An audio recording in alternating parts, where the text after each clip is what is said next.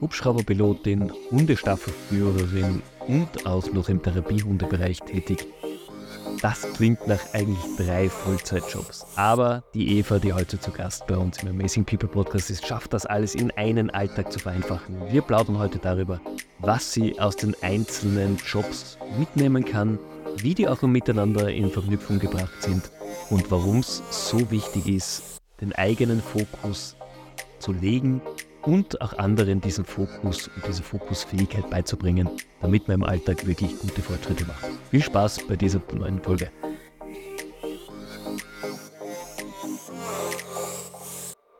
Willkommen im Amazing People Podcast. Hier triffst du auf Vorbilder, Vordenker und Macher im Gespräch mit Stefan Grad. Eva, es freut mich wahnsinnig, dass du dir Zeit genommen hast, mit mir hier im Amazing People Podcast zu plaudern. Du bist, glaube ich, der Podcast-Gast, um den ich mich jetzt am längsten bemüht habe in den letzten zwei Jahren. Deswegen freut es mich wahnsinnig, dass du da bist.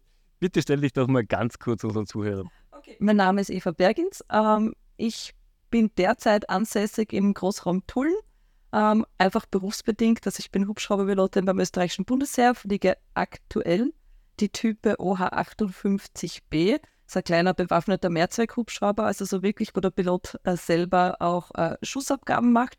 Und unser Aufgabenspektrum ist relativ breit gefächert von Luftaufklärung über Unterstützung unserer Spezialeinsatzkräfte, was mir persönlich am liebsten ist, weil das am anspruchsvollsten und am abwechslungsreichsten ist, ähm, bis aber auch hin ganz normale kleinere Transportaufgaben oder im Katastrophenfall, was ja die Leute meistens auch interessiert, übernehmen wir die Beobachtung aus der Luft und äh, für einen Einsatzleiter sind wir da wirklich ein sinnvolles Tool, dass er sich einen Überblick verschaffen kann über sein Einsatzgebiet.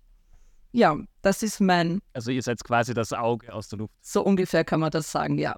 Also mit Wärmebildkamera, wo man auch tatsächlich so Glutnestern zur Sicherung bei Wald Waldbränden noch äh, gut ausmachen kann und ja, auch mit Kameramöglichkeiten zum Ausstatten. Also da sind wir sehr breit gefächert aufgestellt. Ja, das ist aber halt nur eine Facette meines Lebens. Ich habe noch eine andere, relativ große Facette, die sich ähm, ja, über den Großteil oder eigentlich den Gesamtteil meiner Freizeit streckt. Und das sind meine Hunde. Ähm, bin derzeit Besitzerin von fünf Stück. Ich habe zwei Australian Shepherds, zwei Australian Coolies und einen Terrier-Mischling. Also wie man schon ein bisschen erkennen kann, ähm, eine hütende Fraktion tatsächlich, wenn dir das was sagt. Und der Terrier ist mir tatsächlich passiert, der war so nicht geplant, aber er glaubt mittlerweile, glaube ich, selber, er ist ein Hütehund, das passt ganz gut. Und mit denen bin ich nicht nur selber aktiv, sondern auch Teil einer Rettungshundestaffel vom Roten Kreuz und im Therapiebegleithundeeinsatz. Und jetzt als neues Aufgabenspektrum haben wir uns für die Spürhundearbeit ein bisschen involviert und da wird wahrscheinlich alles in Richtung Schimmelspür, Schimmelspürhund gehen. So, jetzt muss ich gleich mal dazwischen fragen, bevor wir weitergehen. Was ist ein Schimmelspürhund? Das höre ich zum allerersten. Und wird von Bauträgern eingesetzt oder kann von Bauträgern eingesetzt werden, wenn ein Schimmelschaden in einem renovierungsbedürftigen Bauwerk oder wenn die das neu übernehmen und eben weiter vermieten wollen, nicht augenscheinlich sichtbar ist. Dann kann man an Schimmelspürhund einsetzen, um zu lokalisieren, wo man denn genauer nachschauen sollte. Also wo tatsächlich Schimmelsporen vorhanden sind. Man muss dazu sagen, in jeder Wohnung gibt es Schimmelsporen und auch die, die schädlich tatsächlich für uns sind, aber halt in einer Konzentration, die grundsätzlich uns jetzt im alltäglichen Leben nichts ausmacht. Und da ist einfach der Sinn vom Schimmelspürhund, dass der Stellen ausmacht, wo das in einem Übermaß vorhanden ist ich bin immer wieder erstaunt, was Hunde tatsächlich riechen oder spüren können. Das ist äh, als Mensch, glaube ich, nicht ganz nachvollziehbar. Auch wenn man sehr viel damit arbeitet. Also ich habe, ja, ja, absolut. Also ich habe heute gerade ein Video gesehen von einem Trainerkollegen, ähm, der hat ein Hundespielzeug zerschnitten und das war ungefähr einen Zentimeter groß, hat das 30 Zentimeter im Meerschotter, also direkt neben dem Meer, am, im Schotter eingegraben und der Hund hat das bombensicher gefunden und angezeigt. Oder redet man ein. Nicht umsonst gibt es eben die, die Spürhunde, ja. wie, wie, du ja selber ja auch aktiv bist. Also es muss ja, da, oder es ist ja auch wissenschaftlich bewiesen, wie fein die Nasen unserer vierbeinigen Freunde da geworden sind. Ja, absolut, absolut. Ja, und was ich sonst noch mache, also ich bin leidenschaftliche Vortragende für trainende Trainer. Also alles, was im Bereich wie kann ich mich als Vortragender besser machen, um meine Schüler bestmöglich zu unterstützen. Und das habe ich ja am Hundesektor tatsächlich schon mit dem Hundeführer, also da brauche ich ja noch nicht einmal einen Trainer für den Hundeführer oder für den Hundebesitzer, weil der ja immer Trainer seines Schülers, dem Hund ist. Ähm, aber auch, also ich habe heuer übernommen vom Helicopter Tactics Instructor Kurs von der European Defense Agency eben genau diesen Ausbildungszweig. Also da bin ich zwei Wochen im Unterrichten, wie die denn ihr Wissen bestmöglich an ihre Schüler bringen können. Und das ist eine absolute Leidenschaft von mir. Also das begleitet mich auch im Fliegerischen als Fluglehrer und eben auch im Hundesport. Ich glaube, wenn man das einfach zusammenfasst, langweilig wird dir in deinem Leben nie wieder, oder? Das Wort kenne ich nicht. lass, uns, lass uns auch mal reinstarten. Du, du arbeitest in einem Beruf, der für viele Menschen und vor allem für, für Jungs in, in frühen Alters so der absolute Traumberuf ist. Helikopterpilot, äh, noch dazu beim Bundesheer. Ich glaube, was Faszinierenderes gibt es kaum. Wie bist du dazu gekommen? Das ist jetzt nicht so der normale, typische Ausbildungsberuf. Also, das total lustig ist, das ist eine Rauschgeschichte, gell? Also, das ist jetzt tatsächlich nichts Seriöses, sondern ähm, wir sind am Wochenende zusammengesessen und da war unsere Gruppen, da waren wir alle so 16, 18. Die ersten sind gerade beim Bundesheer eingerückt und einer meiner besten Freunde, der hat die Flugtechnikschule in Leineneberg besucht und ist dann eins zu eins natürlich von einer Staffel übernommen worden nach seinem Grundwehrdienst und hat dort die Technikausbildung absolviert. Und wir sitzen so um drei in der Früh benannt, jeder mit einem Glas Bacardi Cola in der Hand und er sagt, na, wenn du halt fliegen willst, probierst du das halt beim Heer. Ja, die Eva hat gesagt, warum denn nicht? Und zwei Wochen später habe ich mich da für die ersten Kurse angemeldet. Äh, also da gibt es Gott sei Dank für Frauen relativ gute Einstiegsmöglichkeiten. Ich habe aktuell keine Ahnung, ob das immer noch so ist, wo du bestmöglich auf die sportlichen Leistungstests vorbereitet bist und so einen Einblick kriegst, was denn alles verlangt wird für diesen Einstiegstest. Ja, das bin ich angegangen und nach der Matura, zack, Eignungstest gemacht und los ging's. Wie war das? Wie, wie ist generell so die, die flugtechnische Ausbildung? Ich, meine, ich kenne sie aus dem PPL-Bereich. Ähm, auch das ist schon viel zu lernen, aber du machst das halt berufsbegleitend. Ähm, bei dir wird es wahrscheinlich gewesen sein, fast rund um die Uhr Schulbank drücken und von Avionik über Wetter alles von. Genau, also grundsätzlich fängst du ja beim, das muss man schon sagen, fängst du ja mal mit der militärischen Grundausbildung an. Äh, ich habe damals das einjährige Freiwilligenjahr absolviert und innerhalb dieses Jahres die Testung zum Piloten gemacht. Und dann hast du wirklich ein Jahr diese komplette Jäger-Infanterie-Ausbildung. Es war ätzend. Es war wirklich ätzend. ähm, aber so ist es nun mal. Heutzutage ist es ein bisschen besser, ähm, weil die nicht mehr den kompletten äh, Vorbereitungslehrgang für die MILAG machen müssen, sondern währenddessen schon Teile der Ausbildung übernehmen. Also das hat sich modulmäßig ein bisschen verbessert aber bei uns war eben das noch ein komplettes Jahr und dann ist es halt eins zu eins in die fliegerische Ausbildung gegangen, also erst fliegerische Selektion. Du hast eine Testung, wo einfach nur Gesundheit und grundsätzliche psychologische Eignung festgestellt wird und dann gibt es eine Selektion, die sich über mehrere Monate erstreckt. Weil natürlich das österreichische Bundesheer auch einen Standard setzt, wie soll denn dieser Pilot sein? Ich habe keine Ahnung, wie dieser ausschaut, weil wir sind alle so unterschiedliche Individuen bei uns in der Staffel. Aber irgendwo haben wir einen gemeinsamen Nenner. Wir suchen ihn noch immer, aber er wird irgendwo das sein. Ähm, ja, und da ist die fliegerische Selektion. Am Ende wird dann festgelegt, ja, du kommst in die Fliegerei. Bei uns war es damals noch so, entweder Flächenfliegerei oder Hubschrauberfliegerei. Jetzt aktuell ist es so, dass alle mal in der Flächenschiene einsteigen und dann erst selektiert wird, ob eher Jet, Transportflieger oder Hubschrauber.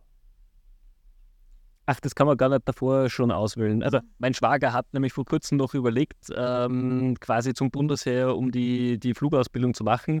Den würde aber natürlich die, die Transportausbildung äh, interessieren, weil er gerne mal Herkules fliegen würde. Ähm, also das könnte er sich davor gar nicht wünschen. Also wünsche euch sein Ja. Also ich wäre der absolut schlechteste Jetpilot aller Zeiten geworden. Bei mir ist schon mit der Cessna schlecht geworden bei diesen Parkungsflugmanövern. Und mein großer Wunsch war Hubschrauber fliegen. Das ist meistens einfacher, als in die Jetschiene reinzukommen, weil du gerade von der gesundheitsbedingten Belastung, was Jet betrifft, mit den G-Kräften, Wirbelsäule etc., noch einmal ein bisschen gesünder sein musst. Und gerade heutzutage haben wir es leider so, dass durch das viele Computer sitzen, auch im Jugendalter schon, ganz, ganz viele Jugendliche, die sich bewerben, schon starke Deformationen der Wirbelsäule haben und dementsprechend relativ frühzeitig aus dieser Jet-Schiene ausfallen. Ähm, ja, und mein Wunsch war eben, wie gesagt, eh von Anfang an, dass ich am Hubschrauber tätig bin und ja, der, der Wunsch wurde mir erfüllt, aber es ist auch vom Verhältnis so, dass immer mehr Bedarf an Hubschrauberpiloten ist als an Jetpiloten. Also das kann man einfach, okay. wir haben mehr Hubschrauberstaffeln. Da ist mehr zum Nachbesetzen, weil man die ganzen Pensionswellen etc., die Abgänge dazwischen, krankheitsbedingt oder Berufsorientierungs-, veränderungstechnisch, also ja,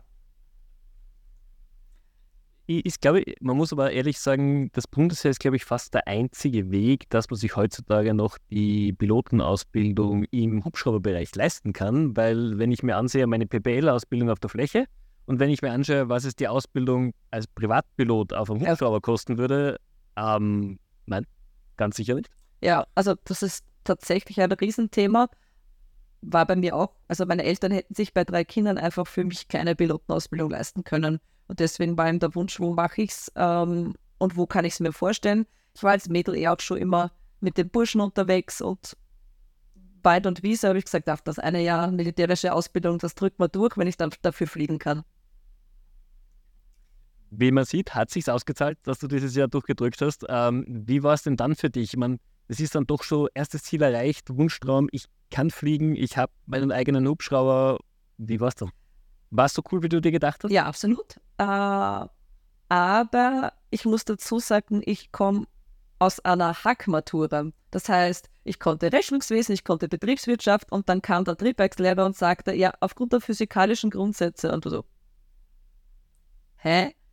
Bitte, Kreiselgesetze, was? Wie genau schreibt man das?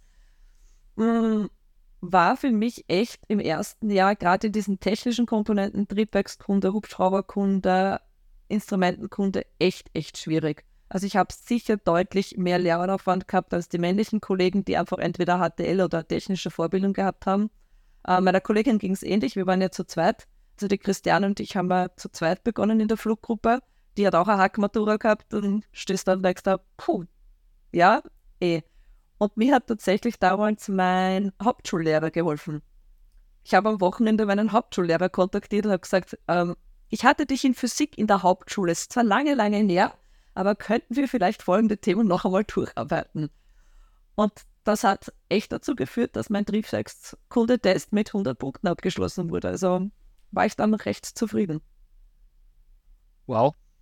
Okay, das ist beeindruckend. Ja. Aber ein, also für einen Hackschüler. Wirklich hineingestrebt. Ja, für einen Hackschüler nicht zu unterschätzen, dann Lernaufwand, das nachzuholen. Vor allem im, im Helikopterbereich kann ich mir das vorstellen, also nochmal wesentlich mehr Sinn. Ja, also gerade auch aerodynamisch, wenn man das dann überlegt, welche Kräfte da auf die Rotorblätter etc. wirken. Und also, äh, ja, meine bunten Zeichnungen haben mich oft gerettet. Ich habe das einfach total liebevoll für meinen Prüfer und Lehrer immer gestaltet, mit Rot, Grün, Blau, während dem männlichen Kollegen eher der schwarzer Kugelschreiber und so. Kann ich nachvollziehen. 100 ähm, Jetzt rein die Interesse, weil das muss ich jetzt einfach fragen, wenn ich jemanden habe, der tatsächlich beruflich fliegt, wie oft braucht man solche Informationen dann tatsächlich in der Praxis? Nee. Ähm, ist ein total großes Streitthema zwischen mir und einem meiner Fluglehrerkollegen, weil er immer sagt, ja, als Fluglehrer musst du immer deutlich mehr Wissen haben als dein Flugschüler. Sage ich ehrlich, all das, was ich gelernt habe, habe ich und ich fliege jetzt seit 2005 never ever again gebraucht. Weil wir haben Techniker, die die Maschinen warten. Das Einzige, was ich können muss, sind meine Checks vom Flug. Äh, aber auch wenn da in der Trieb, im Triebwerk irgendwas drinnen ist oder auch beim Flug, kann ich nur per Checkliste meine Notverfahren abarbeiten. Und natürlich ein erweitertes Wissen könnte mir sagen, was es eventuell, wenn es das nicht ist, denn dann doch noch sein könnte. Aber je moderner die aktuellen Hubschrauber werden, desto weniger kann ich tatsächlich mir das Wissen überhaupt noch aneignen. Ja, es ist nett, es einmal gehört zu haben, aber der Lernaufwand, den war es nicht wert. Auf das wollte ich nämlich raus. Ist es wirklich noch diese Quälerei, auch vor allem bei der Prüfung, diese Prüfungsangst, die man hat? Ist es das wert und brauche ich es dann tatsächlich im Alltag? Nein. Gut. Lass uns weiterschauen. Du, du hast es geschafft, du hattest einen Heli. Ähm, Ziel erreicht, äh, alles erledigt, äh, hat bei dir jetzt aber nicht so geklungen, weil das war ja noch nicht alles, was du machst. Also tatsächlich war es dann in den ersten Jahren, hm, wir hatten jede Menge zu fliegen, wir sind viel herumgekommen. Ähm, ich habe viele aus, ja, aus Übungen im Ausland, aber es hat so das bisschen gefehlt. Ich habe dann nebenbei angefangen, Just zu studieren, das war dann doch gar nicht so meins. Äh, ja, also hat einfach für mich nicht gepasst mit Recht und Gerechtigkeit und so, das passt nicht ganz. Und habe dann, eigentlich war ich kurz vorm Aufhören, weil mir irgendwie, ich, ich war damals kein Fluglehrer, ich war als Instruktor nirgends tätig, ich war einfach nur Staffelmitglied. Die Militärakademie selber hat mich nicht gereizt, um in eine führende Position zu kommen. Und dann hat mich tatsächlich gerettet, dass am ersten Helikopter-Tactics-Instruktor-Kurs, den wir besetzen hätten dürfen, zwei Leute ausgefallen sind und ich spontan innerhalb von zwei Wochen entscheiden musste, ob ich da mitgehe oder nicht. Ich habe deswegen die Taufe meines ersten Neffen verpasst. Das halten sie mir heute noch vor. Aber ich habe meine Freude an der Fliegerei wieder gefunden. Und das ist tatsächlich was, was mir absolut liegt. Einfach dieses Basics lernen. Das ist egal in welchem Bereich meines Lebens ich schaue, begleitet mich das durchwegs. Die Basics von etwas lernen, eine fundierte Grundausbildung und dann einen Auftrag bekommen, wo ich aber flexibel agieren muss und mich adaptieren sollte. Und das ist einfach in der Hubschrauber-Taktik gang und gäbe. Du hast einen Grundstock an Wissen, du weißt, wie du unterschiedliche Situationen abarbeiten kannst und dann passiert was, was das Wissen zwar abfragt, aber noch mehr verlangt. Und dann musst du genau das Wissen nicht an Punkt X, sondern an Punkt Y durchführen. Und an dem scheitern anfangs sehr, sehr viele. Und das ist eben unsere Aufgabe in diesen Helikopter Tactics Instructor Kursen, die Leute dazu hinzuführen, eben flexibel zu sein. Und in meinem allerersten Kurs, da war ich großkotzig, sondergleichen. Es war mir alles zu langweilig. Es war, ja, ich, ich, ich will mehr, ich will mehr. Und das war damals eine Austauschgeschichte mit Deutschland und ich hatte einen deutschen Fluglehrer oder Instructor. Und der hat gesagt, na, wenn du meinst, du weißt schon alles und du kannst schon alles, dann leitest du die nächste Mission. Und ich sage, ja, mache ich. Geht schon. Ja, wie du dir vorstellen kannst, kläglich gescheitert. ähm, hat mich auf den Boden der Tatsachen zurückgeholt, aber hat auch dafür gesorgt, dass ich im nächsten Jahr, als, also das war Bronzestudent, dann war ich Silver Student und im nächsten Jahr dazu geführt, dass ich als Kursbeste ausgest also vom Kurs gegangen bin und im Folgejahr mein Schülerkurs bester wurde. Aber diesen Dämpfer habe ich scheinbar im ersten Jahr deutlich gebraucht, um meiner Großkotzigkeit ein bisschen Einhalt zu gebieten. Okay, das heißt, du, du hast dann auch die Herausforderung gebraucht, mal zu zeigen, prinzipiell kann ich es, aber es braucht halt doch noch mehr, was, was Grundlagen braucht äh, und, und Prozesse wahrscheinlich. Genau, genau. Und also ich habe mit dem Fluglehrer damals, mit dem Deutschen, relativ viele Diskussionen am Lagerfeuer ausgefochten, aber die waren einfach letzten Endes gesehen für mich mega, mega wertvoll und haben mir für viele Bereiche meines Lebens viele Dinge erleichtert später, weil ich einfach gelernt habe, Dinge auch aus der anderen Perspektive zu sehen. Weil natürlich, ich saß da im Cockpit als Schüler, der hat versucht, als Lehrer zu performen. Äh, und ich habe im nächsten Jahr dann mitbekommen oder auch da schon kurzfristig, wie schwierig das ist, alles unter einen Hut zu bringen, weil ich muss Feindkräfte, also jetzt, man sagt Red Forces dazu, das sind die, in einer Übungsszenario den Feind spielen, die musst du koordinieren. Du musst auf dem Simulator, wann welche Impacts kommen. Also wann möchte ich, dass die Artillerie dort schießt? Wann möchte ich, dass der JTAG mir Freigabe gibt? Wo soll der Konvoi angegriffen werden? Damit ich das eben mit meinem Schüler auch so in dem richtigen Zeitablauf trainieren kann. Und ja, also war dann schon sehr beeindruckend, mir aufzuzeigen, dass ich das doch noch nicht so weit bin. Hat dich aber nicht aufgehalten, sondern angeschaut. Ja, absolut. Absolut. Also es ist auch eines der Dinge, das Scheitern zu noch mehr Enthusiasmus führt. Ja, also muss man aber auch der Typ dafür sein oder das Umfeld haben, das einen dann anspornt, wenn man zum ersten Mal so diesen Dämpfer bekommt. Wie ist es bei dir? Bist du diejenige, die es braucht oder hattest du einfach das Umfeld, die gesagt haben, hey, schau her, du kannst das eigentlich, aber du brauchst halt noch ein paar Jahre? Mhm. Ich glaube, ich brauche einen Mentor, der mich dahin führt. Aber also der, nein, also ich glaube, ich brauche es persönlich selber, aber ich brauche einen Mentor, der erkennt, dass ich es brauche. Also der mich in diesen Situationen genau dorthin führt. Ich hatte ähm, bei meiner Hindernisbahnüberprüfung einen, ich überlege gerade, ob es der Zugs, ja, es war der Zugskommandant. Der hat zu mir kurz vor der Löwengrube gesagt, Bergens, wenn Sie da reinspringen, Sie kommen sowieso nicht mehr raus. Und ich habe noch nie so eine gute Zeit auf der Hindernisbahn gehabt. Also tatsächlich brauche ich jemanden, der mich ein bisschen unter Druck setzt, um zum Erfolg zu kommen. Und ein Hundetrainer äh, aus Holland, der Simon Prince, hat zu mir gesagt, wenn ich dir sage, du musst es in sechs Monaten schaffen, schaffst du es in sechs. Ich schwöre, wenn ich dir sage, du musst es in drei Monaten schaffen, wirst du es in drei schaffen. Und der Typ bin ich. Also man muss mir schon sehr strikte Deadlines setzen. Okay.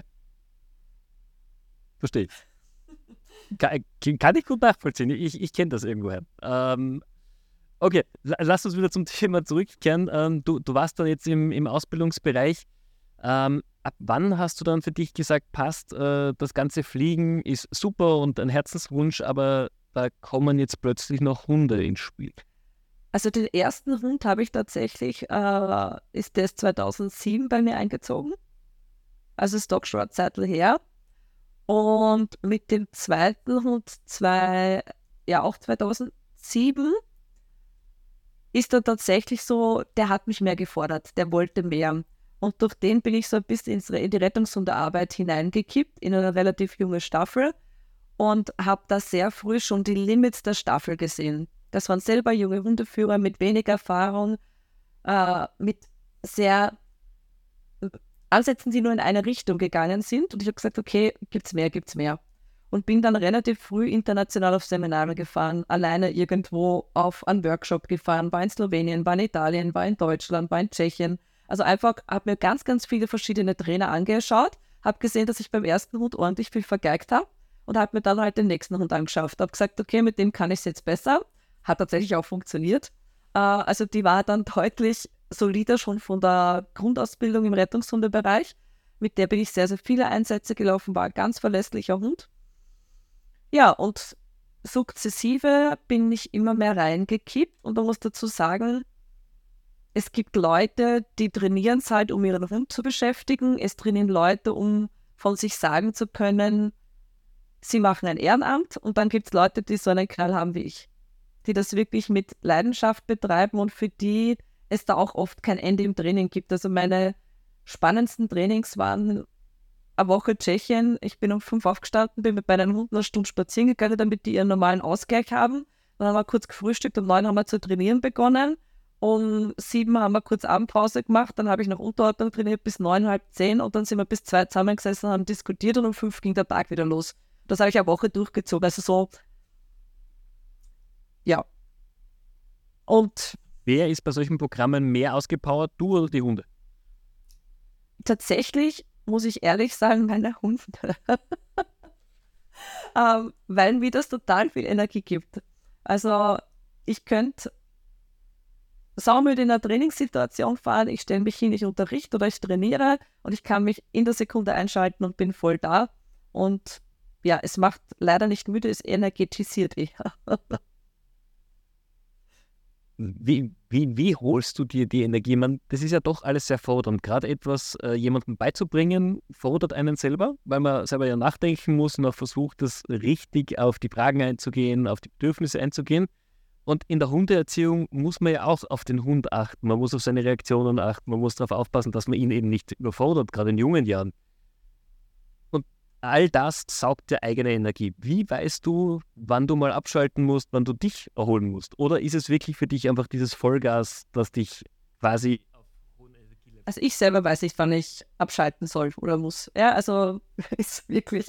Ähm, tatsächlich ist dann die Mama so im Hintergrund, Eva, wann machst du denn wieder mal Pause und willst du nicht eine Woche Urlaub machen?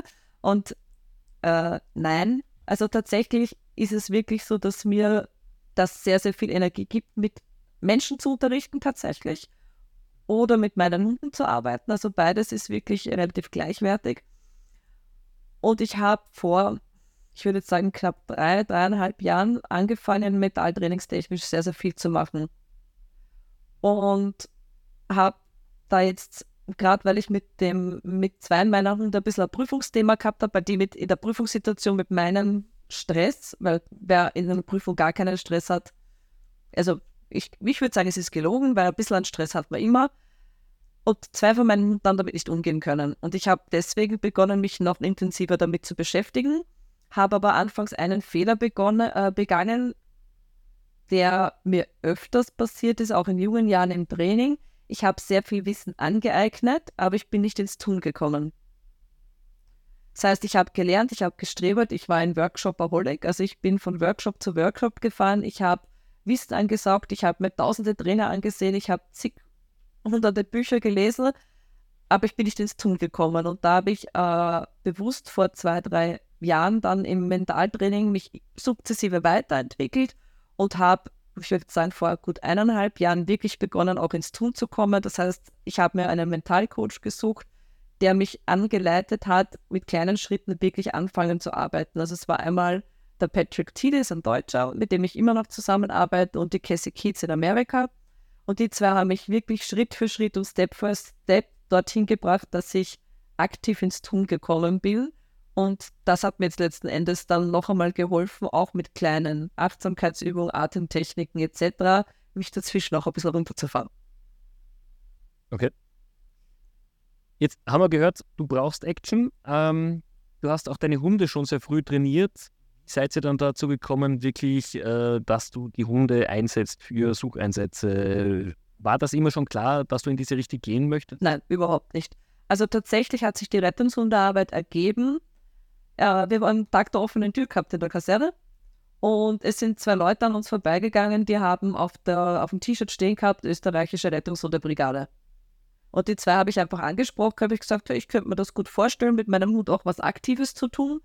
Und das hat sich dann über die Jahre entwickelt und ich habe seit 2016 eigentlich meine eigene Gruppe, die ich als Staffelführer leite. Wir haben jetzt nur einen Organisationswechsel zum Roten Kreuz durchgeführt vor knapp eineinhalb Jahren. Und ja, seitdem sind wir aktiv als Einsatzstaffel und vor, hm, so das Sieber war glaube ich zehn. Das heißt, es ist jetzt gut vier Jahre her, fünf Jahre her, habe ich mich auch sportlich mehr interessiert und starte seitdem auch Sportprüfungen im Rettungshundebereich. Also nicht nur die Einsatzseite, sondern auch die sportliche Wettbewerbsseite. Jetzt äh, bist du natürlich durch deinen Hauptberuf als Helikopterpilot in Stresssituationen gewohnt. Ähm, du, du kannst in schwierigen Situationen umgehen, kennst das von, von klein auf quasi. Wie ist es aber tatsächlich, wenn man auf Katastrophenhilfe ist mit Hunden? Weil du hast ja dort auch das Thema, du musst auf den Hund aufpassen, du musst auf die Situation aufpassen, du willst ja auch ein Ziel erreichen, das gesetzt wird. Wie läuft denn da so ein Tag ab? Ich glaube, als, als Otto-Normalverbraucher kennt man es aus den Medien und das ist aber so ein geringer Anteil, der da gezeigt wird, dass man sich kaum vorstellen kann, dass man tatsächlich. Mhm. Also unser Haupteinsatzgebiet bei den Rettungshunden ist ja die Flächensuche. Flächensuche heißt jetzt Wald und Wiese. Also nicht urbanes Gelände, also das wäre jetzt innerstädtisch, das machen bei uns die Mentrailer. Ähm, äh, was wir machen ist vermisste Demenz, also Haupteinsatzgebiet ist Demenz. Also Leute, die ins Pflegeheim nicht mehr zurückkommen, Tagesgäste, die nicht mehr auftauchen, ähm, die abends rausgehen und nicht mehr zurückfinden und sehr, sehr viel Suizid leider. Also das sind die zwei Haupteinsatzgebiete, die wir tatsächlich haben. Selten mal vermisste Wanderer, also es kommt auch vor, oder vermisste Heidelberg-Rocker und so. Also, aber es ist tatsächlich Demenz und Suizid sind unsere Haupteinsatzgebiete. Und da muss man schon darauf vorbereitet sein, dass es auch sein kann, dass man mal mit dem Tod konfrontiert wird, weil einfach die Dame bei minus 10 Grad aus dem Pflegeheim raus ist und über Nacht draußen war. Oder eben gerade im Suizidbereich, dass man einfach zu spät kommt. Und das ist dann schon eine immense psychische Belastung, der man da tatsächlich ausgesetzt ist. Wobei man sagen muss, in Relation gesehen, wir erfahren bei, ich sage mal, 90 Prozent der Einsätze, wie sie letzten Endes ausgegangen sind. Die Anzahl der Funde, die tatsächlich durch Hunde passieren im Flächeneinsatz, ist sehr gering von der Prozenteinzahl. Heißt aber nicht, dass es ein Tool ist, das nicht eingesetzt werden sollte, weil es einfach flächendeckend sehr schnell viel abdecken kann. Aber man muss sich vorstellen, so am Einsatz ist die Feuerwehr tätig, die Polizei tätig, wir haben meistens Hubschrauberunterstützung. Das sind so viele Einsatzkräfte. Und wenn ich jetzt von 200 Einsatzkräften den einen Hund hernehme, der dann tatsächlich findet, oder den einen Feuerwehrler, kann man sich ungefähr stellen, was die Prozent, äh, der Prozentanteil da ausmacht tatsächlich. Und was wir auch sagen müssen, unsere Hunde sind nicht darauf ausgebildet, Tote anzuzeigen, weil das in Österreich der Polizei überlassen ist, sondern die zeigen nur lebend an und auch nur, wenn die Person stationär ist, weil eine bewegte Person ist halt auch schwer aufzuspüren, wenn sich die durch ein Gelände bewegt. Wir hatten das einmal mit einer Suizidperson, das war einer meiner ersten Einsätze, die ist den ganzen Tag vor den Einsatzkräften vor, davon gelaufen. Die haben wir tatsächlich dann nur mit einer Riesenkette, da waren wir glaube ich 100 Leute, die einfach die Person auch aus dem Wald rausgetrieben haben und der Hubschrauber ist umgeflogen und hat geschaut, wie kommt sie aus dem Wald raus. Und ja, also das ist meistens halt auch noch nachts. Das heißt, das ist meistens bist du müde. Ähm, der Tag hat schon lange gedauert, die Alarmierung, der kommt um sechs, sieben am Abend nicht zum Abendessen ins Pflegeheim zurück, dann bist du gegen zehn alarmiert, dann bist du äh, um elf, zwölf bis zum Einsatzort, dann geht der Sucheinsatz bis vier, fünf in der Früh.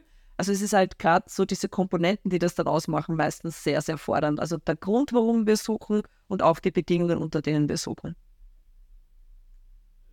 Es, es klingt danach. Also es ist ja auch dann wahrscheinlich wieder wie in deinem Hauptberuf die Koordination des Ganzen und auch das ganze Team zusammenhalten eine große Aufgabe. Für ja, absolut. Und man muss auch sagen, es ist ja kein Einsatz wie der andere. Das heißt, auch da, obwohl, egal ob ich jetzt im Hubschraubersektor oder am, am Hundesektor mir das anschaue, wir machen eine Basisausbildung, für, wir versuchen auf so viele Eventualitäten wie möglich einzugehen, aber letzten Endes ist jede Situation, in der du in einem Einsatz, in einer Mission, auf einer Übung bist, neu. Und du musst immer dein Wissen, das du hast, so adaptieren, dass es für die Situation passt. Ist aber wahrscheinlich, so wie ich dich jetzt einschätze, für dich genau das, was du brauchst. Weil du brauchst auch die Herausforderung, immer wieder auf neue Dinge reagieren zu können, damit es das Ich liebe es. Also es ist absolut das, was mir am meisten liegt. Also wenn bei einer Hubschraubermission so alles schief geht, ist das genau mein Ding. Kann ich eine coole Anekdote aus Dänemark, unser erster Dänemark-Einsatz war es, also Übung war es, glaube ich. Und wir waren der erste Hubschrauber, der aufs Außen, das war auch in der Nacht. Wir haben äh, Anland- oder Spezialeinsatzkräfte in einem Fabriksgelände gemacht. Und dann sagen sie, das erste war mal, bei euch ist er verletzt damit ein, zum Einladen. Nee, wir haben jetzt keine Trage drin. Dann haben wir den mit Gurten quer bei uns, ich hoffe, es hört kein Flugsicherheitsbeauftragter zu, mit Gurten quer reingeschnallt, dass wir den überhaupt mitnehmen haben können, weil das gar nicht vorgesehen war im Ursprungsplan sind wir auf das äh, Flugfeld raus zum Tanken. Der tankt uns, wir gehen wieder in den Einsatz, alle anderen kommen zum Tanken. Auf einmal über Funk, stopp, kein Hubschrauber außer uns noch verfügbar, weil die können gerade nicht tanken. Jetzt waren aber zu dem Zeitpunkt 40 Spezialeinsatzkräfte zum Ausfliegen. Und das ist natürlich dort zeitkritisch, du kannst sie ja nicht im Feindesland lassen. Jetzt haben wir mit unserem Zweisitzer 40 Leute ausgeflogen haben die aus der Gefahrenzone sozusagen gebracht. Die haben sich sukzessive halt auch weiter vorbewegt und wir haben immer wieder neue Landeplätze auserkoren, um die da rauszubringen. Und wie wir alle draußen hatten, ja, sie sind jetzt alle betankt, sie kommen jetzt um den Ausflug zu. Sie sagen, ja, könnt ihr von der sicheren Landezone machen. Das andere haben wir geregelt und das ist das, was halt so richtig Spaß macht. Ihr, ihr wart das meist engagierte Flugtaxi an diesem genau. Definitiv. Genau. Okay. Jetzt neben dem allen, was du schon machst, hast du jetzt auch begonnen, ähm, mit Hunden und Kindern gemeinsam zu arbeiten. Wie ist es dazu gekommen? Weil das ist ja auch etwas, Kinder- und, und Hundetherapie, aus meiner Erfahrung raus, ist etwas, was unterbesetzt ist in Österreich oder den meisten Ländern, weil es so wahnsinnig wichtig ist. Wenn Kinder mit Hunden aufwachsen oder generell Kinder auch Hunde als Ansprechpartner haben, das ist ja was ganz Spezielles für Kind und Hund, worauf man angelernt werden muss. Wie bist du dazu gekommen und wo nimmst du die Zeit her und? Also, ich habe jetzt aktuell bei meinen Hunden sind zwei ausgebildete Therapiebegleithunde. Das ist ja in Österreich so, dass man da eine staatliche Zertifizierungsprüfung jedes Jahr machen muss. Und ich kann dir gar nicht sagen, warum es mich gereizt hat, äh, speziell mit Kindern zu arbeiten, aber es war für mich einfach ein total interessantes Thema. Und wir haben das dann so probehalber mal mit Trainerkolleginnen mit den Kindern ausprobiert, eben, wie, was können wir koordinativ verbessern, was können wir sprachlich, was können wir sozial verbessern. Und das war einfach absolut faszinierend, was sich da bei den Kindern innerhalb kürzester Zeit getan hat. Also eines der Mädels hat zum Beispiel innerhalb zwei Trainingseinheiten, wo die Turnlehrerin verzweifelt ist, mit ihr den Hopserlauf gelernt weil wir einfach da in Kombination mit dem Hund, mit Target-Training, was du im, im Hundetraining auch viel nutzt, Beispiele gefunden haben, die ihr verdeutlicht haben, welche Bewegungsabläufe sie braucht, welche Bewegungsabläufe bei ihr wichtig sind. Und mit der Mutter dann in Absprache haben wir dann so ein bisschen dokumentiert, was auch sich zu Hause getan hat. Eben, dass sie Freundschaften geschlossen hat, wo sie das vorher nicht getan hat, dass sie offener geworden ist. Ähm, also ganz, ganz spannende Themen. Ich habe gerade äh, im Freundeskreis ein autistisches Mädel. Das ist die beste Freundin meiner Hündin. Also meine Hündin ist ihre beste Freundin, wie auch immer. Und dieses Mädel hat wirklich Schwierigkeiten, sozial zu interagieren. Also es ist ihr schnell zu viel, zu laut, too much. Und mit der Kendra gemeinsam geht aber einfach so viel. Das ist meine Hündin, die Kendra. Ähm, und das ist so faszinierend zu sehen, wie sie auf einmal zu reden beginnt, Situationen besser aushält, ähm, weniger schnell in diese Stressphasen kippt. Also ja, wer das nicht gesehen hat, glaubt es meistens wahrscheinlich nicht, aber es ist mega, mega faszinierend, was man da mit Kleinigkeiten tatsächlich erreichen kann. Und oft ist es tatsächlich nur die Anwesenheit. Nur, dass der Hund einfach da ist. Eine Freundin von mir arbeitet mit ihren Hunden zum Beispiel im, als Lesehund. Der Hund ist nur anwesend, während das Kind dem Hund etwas vorliest. Okay. Ähm, oder was auch ganz gut funktioniert bei Kindern, die schreibtechnisch Schwierigkeiten haben, dass sie den Hunden Briefe schreiben. Und wie gesagt, das sind ganz kleine, man stellt sich da immer so große Therapien oder so vor, aber es ist es gar nicht. Also ein Hund, der über Cavaletti läuft, also Stangen am Boden und dann das Kind, das über diese Stangen läuft der Hund, der über einen Parcours läuft und das Kind, das das nachmacht. Es sind oft wirklich diese kleinen, simplen Sachen und Kinder, die zum Beispiel nicht sprechen, dürfen dann dem Hund was erzählen. Und wenn es ein entspannter Hund ist, sitzen die halt gemeinsam am Boden, kraulen gegenseitig und die Kinder erzählen. Aber ich kann auch sagen, es ist nicht nur mit Kindern faszinierend. Ich bin auch regelmäßig äh, im Pflegeheim mit meinen Hunden. Auch das ist mega faszinierend, wie die Menschen wieder strahlen anfangen, bis sie sich an so Kleinigkeiten erinnern, wenn man da alle drei, vier Wochen einmal kommt. Und ach, das ist der Hund, der rechnen kann. Sag ich, ja, ja, das ist der Hund, der rechnen kann. Und dann, na, kann er uns heute wieder, kann man wieder um die Wette rechnen. Also ich, natürlich können wir das wieder machen. Also das ist schon absolut faszinierend, was, wie viel Leuchten und wie viel Strahlen so Kleinigkeiten auslösen können. Das ist einfach diese, nicht nur Wertschätzung, sondern auch die Aufmerksamkeit, die man natürlich den Leuten gemeinsam mit dem Hund entgegenbringt, ja. das Kümmern drum. Und äh, das ist etwas, was wir halt auch regelmäßig im Alltag sehen, dass er bei den meisten Menschen zu kurz kommt. Ja, absolut gebe ich dir zu 100% recht. Wenn du jetzt so ein bisschen zurück überlegst, ähm, was sind so neben all den Tätigkeiten, die du machst, so kleine Dinge, die dich im Alter glücklich machen? Also, tatsächlich mein äh, Morgenspaziergang mit den Hunden. Also ich stehe um 4.45 Uhr auf, um 5.15 Uhr geht es erst einmal außer Haus. Ich habe dein Auge verdrehen gesehen. ich bin kein Morgenmensch. Ich habe kein Problem, bis um 4 in der Nacht unterwegs zu sein, überhaupt kein Thema. Aber in der Früh vor 5 Uhr ist ganz schön. Ich kann dir gar nicht sagen, was du alles versäumst. Also es ist total spannend, weil der erste Morgenspaziergang ist meistens totenstill. Ich schwöre dir, also du hörst keinen Mucks, es ist alles ruhig. Und beim zweiten, also ich gehe meistens zwei oder dreimal, weil ich mit den Hunden Gruppen oder einzeln gehe. Wenn du dann rausgehst und du hörst du die Natur erwachen, oder bei uns ist es halt total faszinierend hier in Langenlebern oder Tullner Gegend generell, wenn du die Sonne über der Donau aufgehen siehst. Und dieses Glutrot oft mal, wenn sie dann so über dem Wasser aufsteigt und so.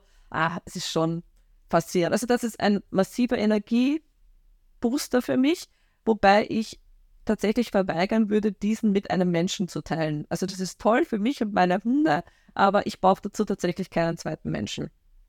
Ähm, und ansonsten bin ich ein absoluter Lesefan.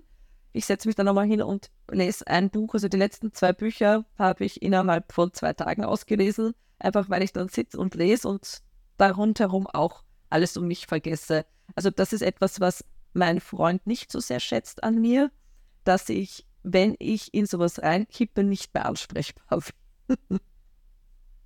also du bist dann wirklich in der Zone ja. und da gibt es keinen Raus. Genau. Also das sind so die zwei Sachen, die mich, glaube ich, am meisten runterholen werden. Äh, ich glaube, das sind durchaus gute, gute Dinge. Wenn du jetzt sagen könntest, was ist so deine persönliche Superkraft, die du hast? Dass ich jeden Menschen individuell so annehmen kann, wie er ist. Okay. Das heißt, keine Vorurteile, keine vorgefassten Meinungen, sondern wirklich sei, wie du, wie du wirklich ja. bist. Okay. Wie schafft man das? Ich habe keine Ahnung, aber es funktioniert tatsächlich einfach so. Nein, also es ist auch das Feedback, was ich von allen meinen Schülern kriege, dass sie sich noch nie in einer Trainingseinheit so individuell angesprochen gefühlt haben. Und wenn ich jetzt bei, mein, als Beispiel meine Rettungshundemodule hernehme, wo ich jetzt einfach äh, modulmäßig, wir haben wirklich ein fixes Thema pro Modulgruppe. Und das ist Lenkbarkeit. Und trotzdem macht jeder was anderes im Team. Und das ist für mich nicht nur auf den Hund abgestimmt oder auf den Menschen, sondern auf das Team. Äh, auch wenn ich sage, für den Hund würde zwar das jetzt besser passen, aber mit diesen Menschen im Team das. Und da dieses individuell mich auf die Menschen einlassen, das ist echt was, was ich total schätze, wenn mir das entgegengebracht wird und was ich absolut gerne weitergebe. Okay, das finde ich eine, eine besondere Fähigkeit, weil sie wirklich sehr selten ist. Und ich glaube, das ist etwas, was vor allem jemand, der im Schulungsbereich oder Ausbildungsbereich ist, so dringend benötigen würde, um mehr auf persönliche Präferenzen oder persönliche Ausbildungsarten einzugehen. Das ist wahnsinnig wichtig. Ja, also vor allem, wenn man sich einmal mit den unterschiedlichen Lerntypen beim Menschen allein beschäftigt.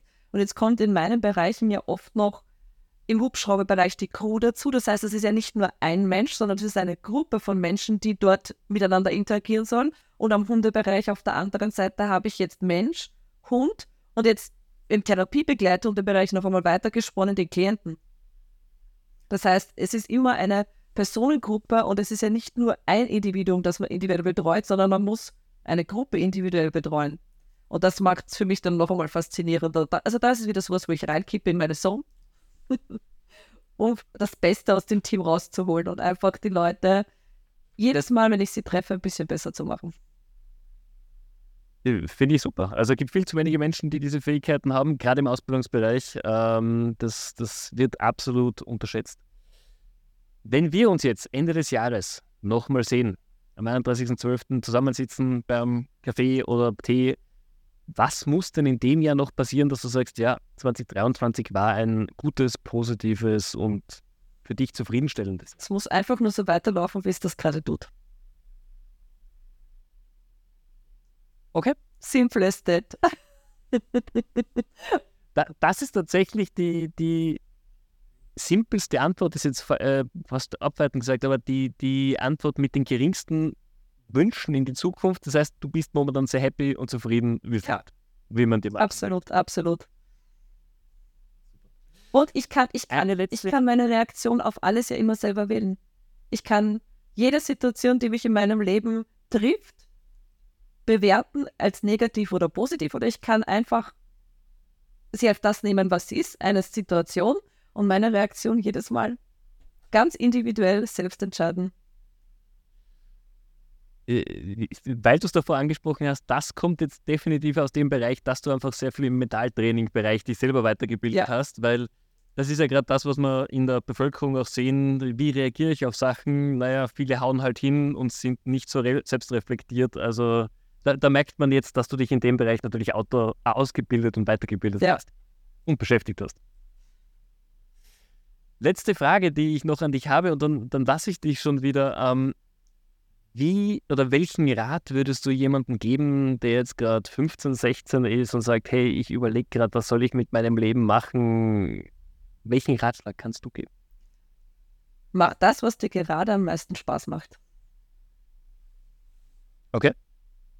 Also nicht unbedingt groß leiten lassen von Erwachsenen und Eltern, sondern wirklich schauen, wo man die eigenen Fähigkeiten hat und eigene Leidenschaft. Ja, also ich muss zu meiner Schande sagen, ich war in dem Alter nicht so weit, dass ich das für mich entschieden habe, weil ich wollte unbedingt eine grafische Schule machen und meine Zeichenlehrerin, Gott hab sie selig, ähm, hat damals beschlossen, mir zu sagen, dass ich nicht talentiert genug dafür bin, mich für diese Schule zu bewerben und habe das dann mir auch selber nicht zugetraut, weil ich natürlich keine Unterstützung hatte und keine Ahnung hatte, wie ich diese Zeichenmappe erstellen sollte. Ich war in einer Hauptschule Ich war in keinem Gymnasium, wo das schon ein bisschen mehr Thema gewesen wäre und habe mich dann, weil meine beste Freundin auch auf die Handelsakademie ging, mich für eine Handelsakademie beworben. Und wenn man meinen jetzigen Werdegang sieht, glaube ich, weiß man, dass das jetzt nicht die beste Wahl gewesen ist. Ähm, was ich aber immer schon gemacht habe, wenn ich Dinge angefangen habe, habe ich sie zumeist durchgezogen. Also das Einzige war tatsächlich, wenn ich jetzt zurückblicke, mein News-Studium, was ich nicht abgeschlossen habe. Aber ansonsten habe ich Dinge einfach gesagt, okay, ich möchte was in der Tasche haben, ich ziehe das jetzt durch. Ähm, und deswegen, wenn ich mich damals schon von dem leiten hätte lassen, vielleicht wäre ich nie Pilot geworden, aber vielleicht hätte ich meine grafische Ausbildung dann begonnen. Das heißt, ich würde tatsächlich jedem in dem Alter raten, auf sich zu hören, ein bisschen zu reflektieren, was einem Spaß macht, was einem liegt und dahin seine Energien setzen und nicht etwas Solides, etwas, was Geld bringt, bla bla bla, also diesen ganzen Scheiß, den man halt als Jugendlicher dann hört, sondern tatsächlich die Werte drauf legen, auf wo liegen meine Talente und wo möchte ich mich persönlich weiterentwickeln, was möchte ich persönlich noch erreichen in meinem, was sind meine großen Träume. Das ist der perfekte Abschluss für diese Folge, liebe Eva. Vielen, vielen herzlichen Dank. Es waren mega spannende Inputs mit dabei. Äh, viel, was man sich, glaube ich, auch in den Alltag mitnehmen kann. Und ich wünsche dir auf jeden Fall auch weiterhin gutes Gelingen, äh, keine Unfälle und weiterhin viel Freude mit deinen Hunden natürlich. Ich glaube, es ist so wichtig, gerade die Dinge, die du angehst, dass sinnvoll weitergemacht werden und vielleicht mehr Leute auch mit Hunden und im Therapiebereich arbeiten. Das würde Österreich so bringen. Herzlichen Dank für die Einladung. Es hat mir total viel Spaß gemacht, mit dir zu plaudern. Meine Lieben, das war's auch schon wieder mit unserem Amazing People Podcast für heute. Wir hoffen, ihr habt genauso viel Spaß beim Zuhören gehabt wie wir beim Aufnehmen. Wenn ihr Fragen zu den einzelnen Folgen habt oder gerne Teil des Amazing People Podcasts werden wollt, ganz egal, ob als Teilnehmer oder als Sponsor, meldet euch jederzeit gerne bei uns unter podcast at amazing-ecommerce.com. Und natürlich, wenn euch unser Format gefällt, abonniert den Amazing People Podcast bitte in eurem Streaming-Dienst des Vertrauens und empfiehlt ihn auch gerne an Freunde und Bekannte weiter. Damit können wir unsere Audience weiter aufbauen. Und in diesem Sinne freue ich mich auf euch in der nächsten Woche.